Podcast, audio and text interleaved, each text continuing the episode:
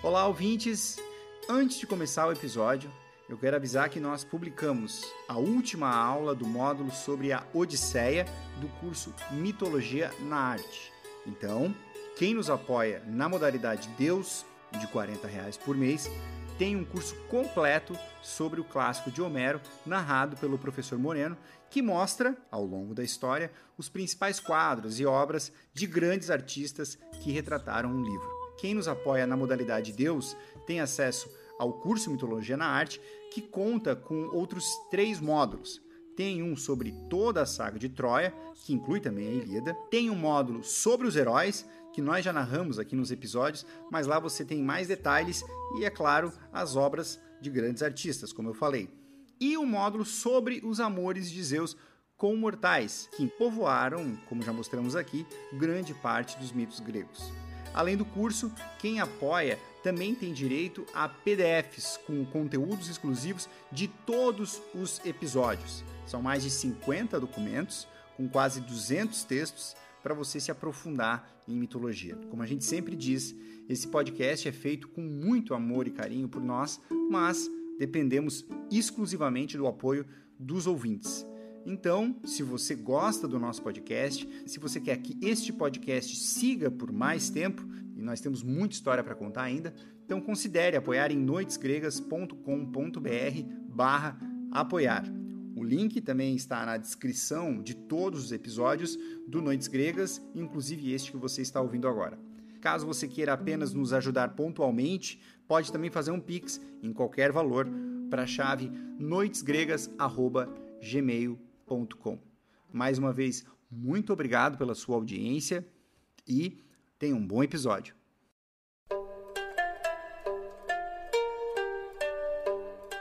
Salve ouvintes! Este é o podcast Noites Gregas e você ouve agora a mais uma Hora do Oráculo.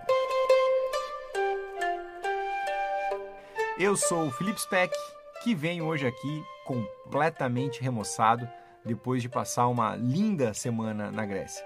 Quem nos acompanha no Instagram viu que na semana passada nós estivemos em algumas cidades gregas belíssimas, que são palco de dezenas de mitos que são contados aqui. Nós passamos por Micenas, Esparta, Corinto, Epidauro, Delfos, Olímpia e a inesquecível Atenas, é claro. Eu vou seguir publicando lá no nosso perfil vídeos e fotos dos lugares pelos quais nós passamos, para vocês saberem um pouco mais sobre a viagem, as curiosidades, as coisas que a gente viu. A gente tem bastante material instagramável. Para quem não sabe, esse é um projeto organizado pela Porto Brasil Viagens, que leva um grupo de pessoas para a Grécia, acompanhados pelo professor Moreno, que conta lá em loco as histórias e os mitos do mundo antigo. É uma experiência fabulosa. Se você quiser saber mais sobre essa viagem, vá lá em noitesgregas.com.br barra Grécia, que tem um PDF com detalhes sobre como funciona esse programa. Tem uma turma que sai agora em novembro e ainda tem vaga. Para quem é apaixonado por mitologia como eu, eu garanto a vocês que essa é uma viagem catártica.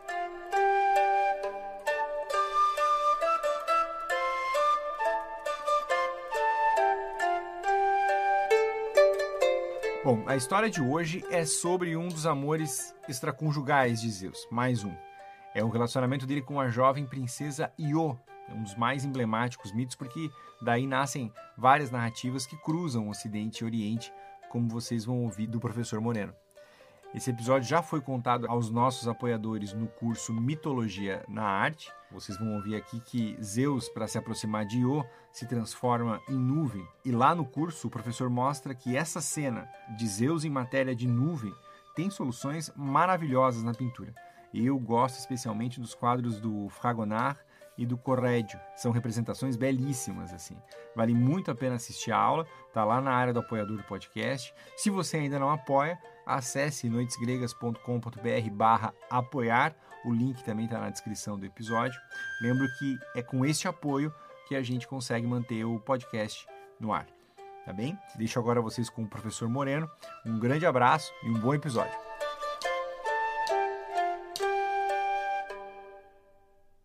A história de hoje é mais um dos amores de Zeus e as suas consequências para o mundo da narrativa.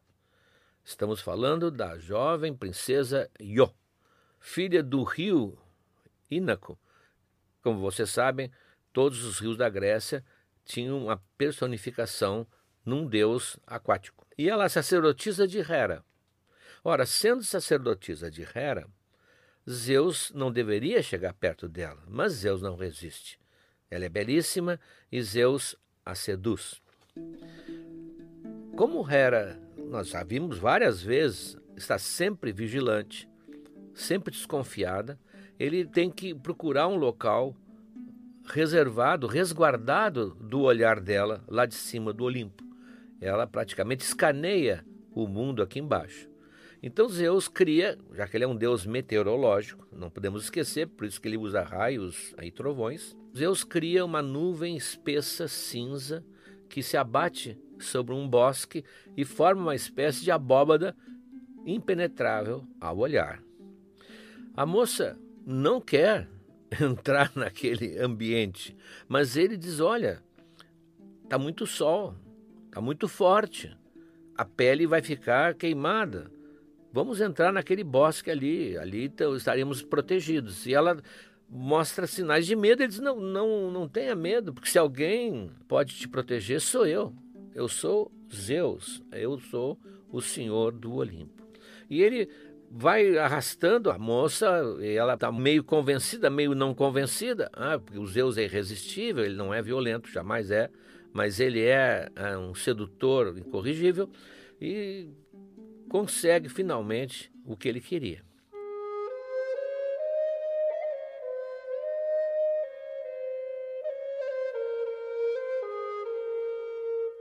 Hera, no seu escaneamento diário, olha aquele sol magnífico, aquele céu translúcido e aquela nuvem lá embaixo.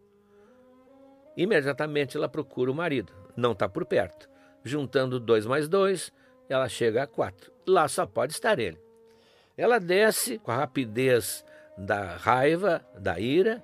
Ela desce quando está se aproximando, Zeus percebe a presença dela. E ele então rapidamente transforma a Io numa novilha, uma linda novilha branca.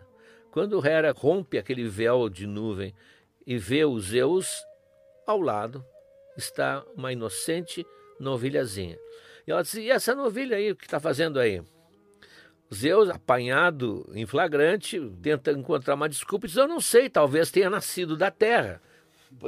Porque as coisas nasciam às vezes sobrenaturalmente da terra. E ela diz: Ah, sim. Então me dá para mim de presente, ela é muito bonita. Isso é outra coisa que torna a Hera mais furiosa, mesmo sendo uma novilha, ela é muito bonita, a Io. Dá para mim, não vai negar isso. E o Zeus fica naquele dilema. Negar seria confessar, mas admitir é entregar a moça da qual ele está começando a gostar para a Hera, e sabe-se lá o que ela vai fazer com ela. E ele fica em dúvida, mas não tem outra saída. Ele está, então, meu presente para ti, pensando que ele vai ter que encontrar uma maneira, assim que puder, de desfazer a metamorfose e libertar a Io.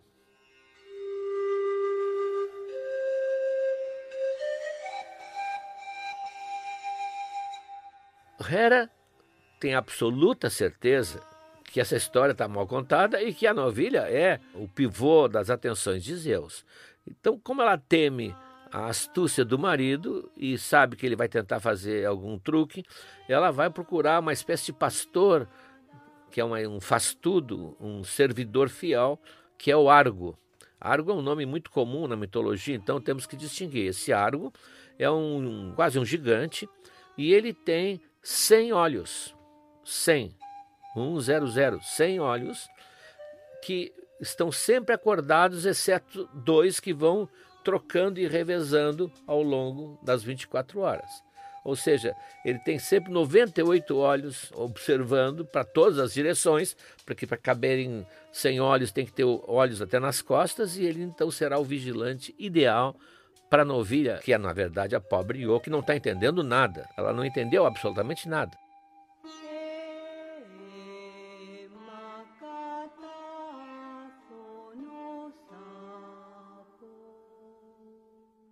Bom, Zeus não vai abandoná-la. Ele é leal o suficiente, não vai deixá-la para sempre naquela forma de novilha. Então ele chama Hermes, o famoso Hermes, também conhecido como Filipe, se apresenta e pergunta o que tenho que fazer. Ele é sempre o parceiro de Zeus nas suas aventuras, né? tanto as aventuras publicáveis como nas impublicáveis. E o Zeus disse: olha, mata esse gigante, dá um jeito e liquida esse sem olhos aí. Bom, o Hermes deixa de lado seu capacete com asas, para não se denunciar, deixa de lado suas sandálias com asas também, leva apenas o seu bastão e uma flauta.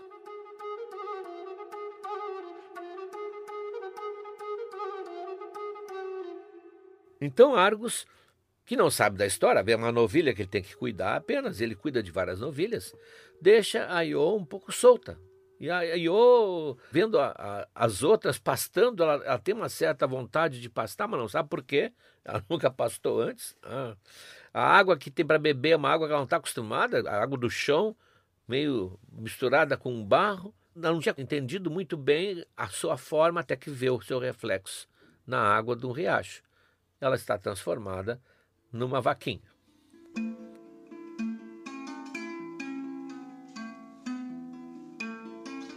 Ela, coitadinha, vai até Argo para pedir piedade, para pedir que ele faça alguma coisa e só sai um mugido da sua gargantinha. Ela está realmente condenada a uma forma que não é a dela.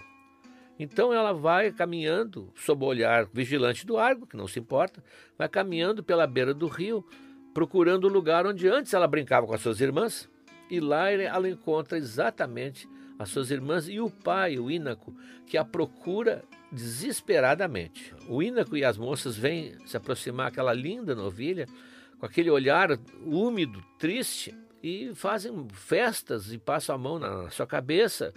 Vem que o animalzinho tem alguma coisa que não está bem. E aí, eu, que não tem como se comunicar, ela usa um expediente que é estranho na mitologia, a escrita. Com a patinha, ela traça no chão, na areia da beira do rio, as duas vogais do seu nome, Yo.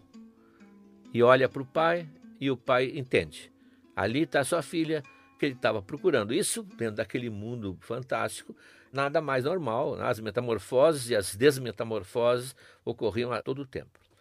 Ele se abraça nela e chora e diz: Minha filha, eu já estava preparando o anúncio do teu casamento para que se aproximassem pretendentes. Eu tinha a ideia de ter um genro que fosse meu companheiro, que vocês me dessem netos, e agora, no máximo que eu vou ter, são terneirinhos para abraçar. E a minha filha querida, que eu não vou ver mais, e chora e chora, porque ele também acha que a filha não voltará mais. Como ela estava demorando muito nessa conversa, Argo vai lá impaciente e arrasta de volta para o grupo das novilhas mais perto da sua visão. É nesse momento que Hermes se aproxima.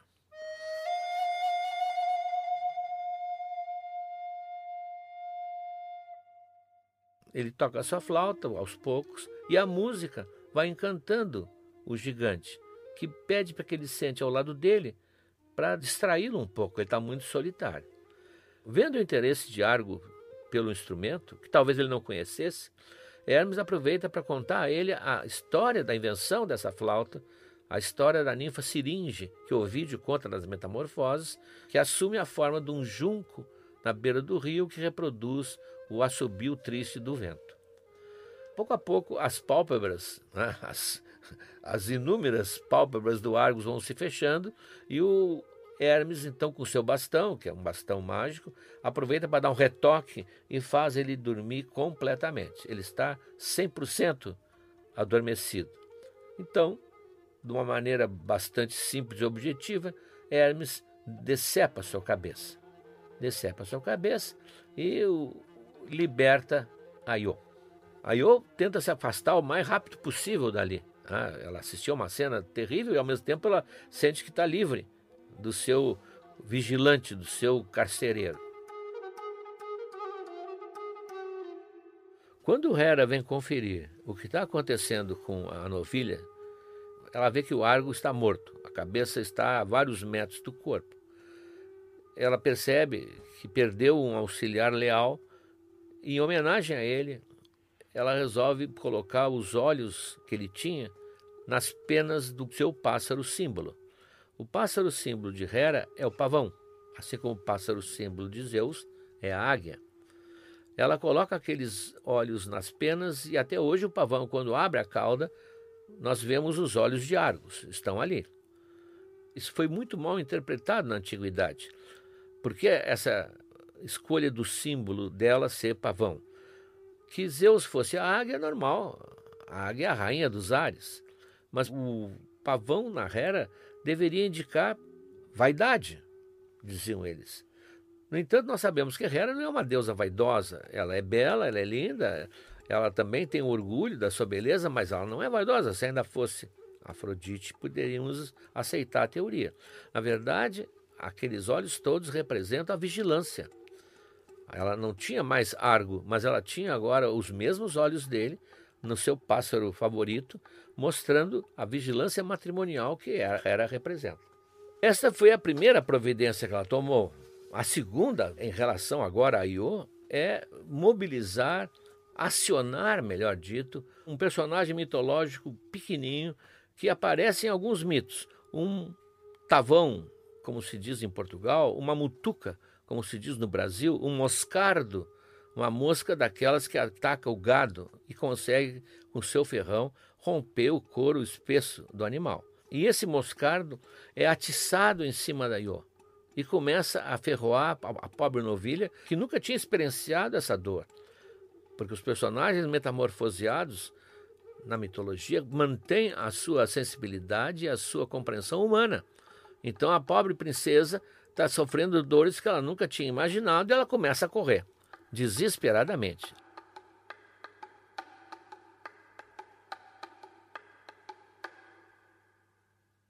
Já tentaram traçar os estudiosos que não entendem o que, que realmente é um mito, já tentaram traçar o itinerário de Iô, na fuga desesperada por toda a Grécia em direção à Ásia Menor.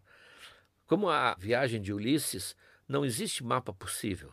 Existem propostas, existem teorias. Então é, é chega a ser cansativo tentar fazer um, um, inventário de todos os lugares que dizem que a Iô passou. O Ésquilo, inclusive, na sua peça Prometeu Acorrentado, vai colocar a Iô passando por lá, vendo lá no Cáucaso o Prometeu amarrado num rochedo com o abutre comendo o seu fígado.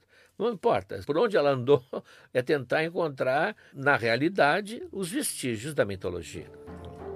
Então ela foge sempre em direção ao norte, isso não há dúvida, porque a história vai leva ela em direção ao norte, até que ela chega naquela fenda naquele canal, naquele estreito que separa a Europa da Ásia Menor. Ali é o limite do continente. Ali eh, ela não tem como continuar andando, a não ser passando a nado no lugar mais estreito possível, que são uns 700, 800 metros, e ela consegue chegar do outro lado. Esse local, o local onde ela passou, ganhou um nome por causa dela. O nome que é usado até hoje é Bósforo, o famoso Estreito de Bósforo, que separa a Turquia europeia da Turquia asiática. Ali, naquele lugar, é o lugar onde a vaca passa. Bous é o boi, ou vacum, e poros, passar, atravessar. Então, Bósforo é o nome que assinala o momento em que Io passou do lado europeu para o lado asiático. E ela continua andando, ela continua correndo em direção agora ao sul, agora ela vai descendo, vai descendo, e vai chegar por via terrestre, né, sem ter que passar mais nenhum lugar, ela vai chegar no Egito.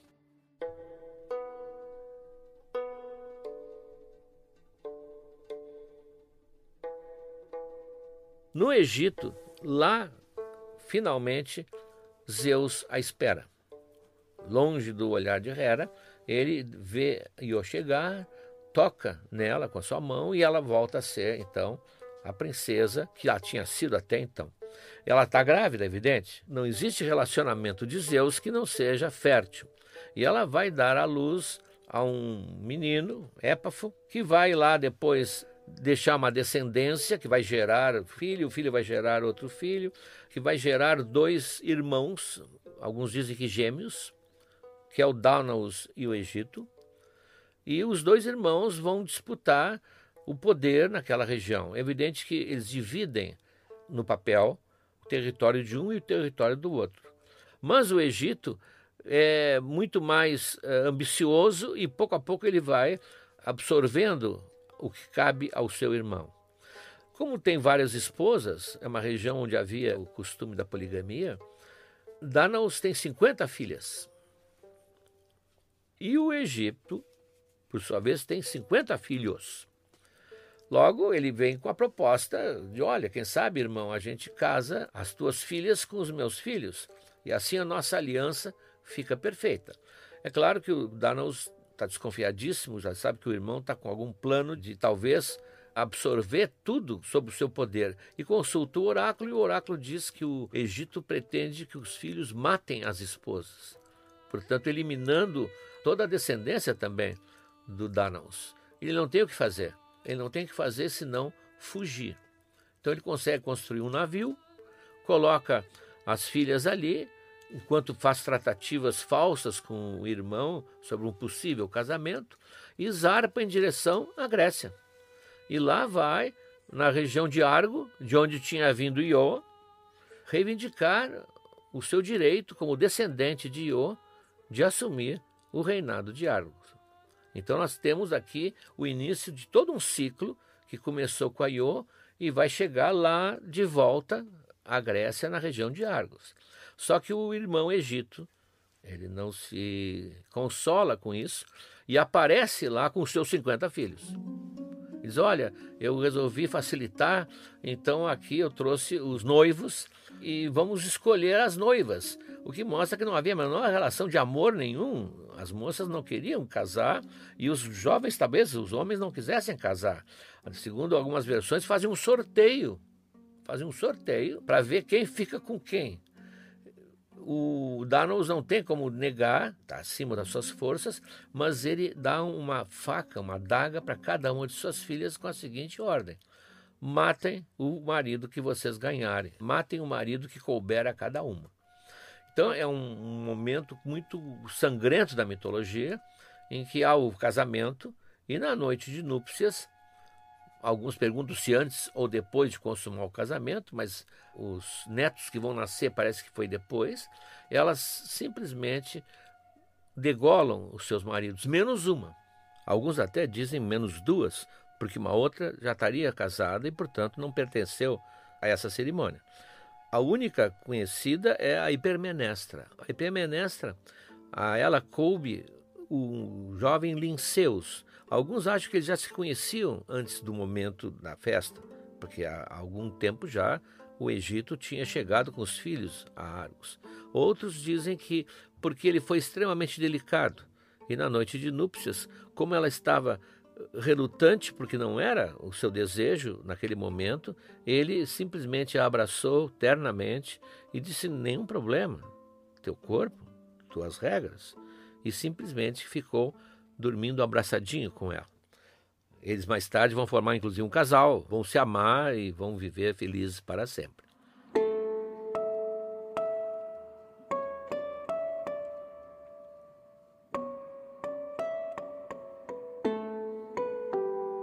Danaus, sabendo que as filhas tinham cometido um crime imperdoável, sinistro, macabro, traindo a confiança dos jovens maridos, ele manda enterrar as 49 cabeças num pântano ali próximo, em Lerna, onde elas ficam escondidas durante muito tempo. Mas, aos poucos, vai se formar naquele pântano uma figura monstruosa, aliás, com muitas cabeças, que é a Hidra de Lerna, que Hércules vai ter que matar cujas cabeças infinitas brotavam a cada momento como se fosse uma espécie de denúncia que a natureza estava fazendo daquele crime horroroso que tinha sido ocultado ali.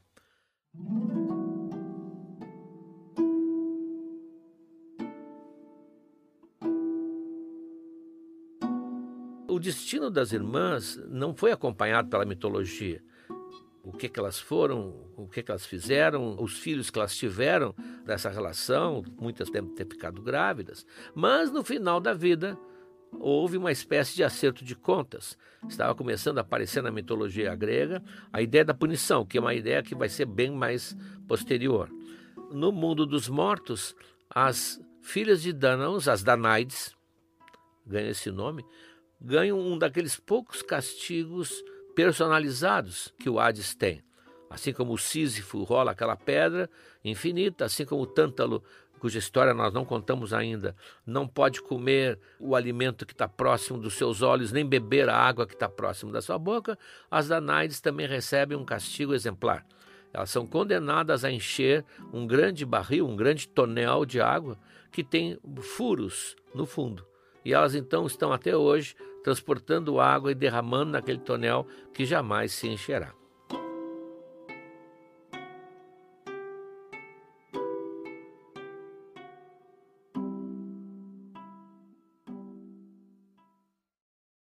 Olá, amigos! Chegamos agora ao terceiro ano do Noites Gregas. Já contamos muitas histórias, mas tem muito mais pela frente. Tem toda a Ilíada, a Odisseia, as Metamorfoses de Ovid e muitas outras coisas.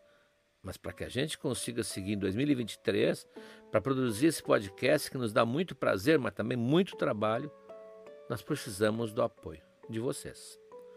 Acesse noitesgregas.com.br barra apoiar o link está na descrição desse episódio.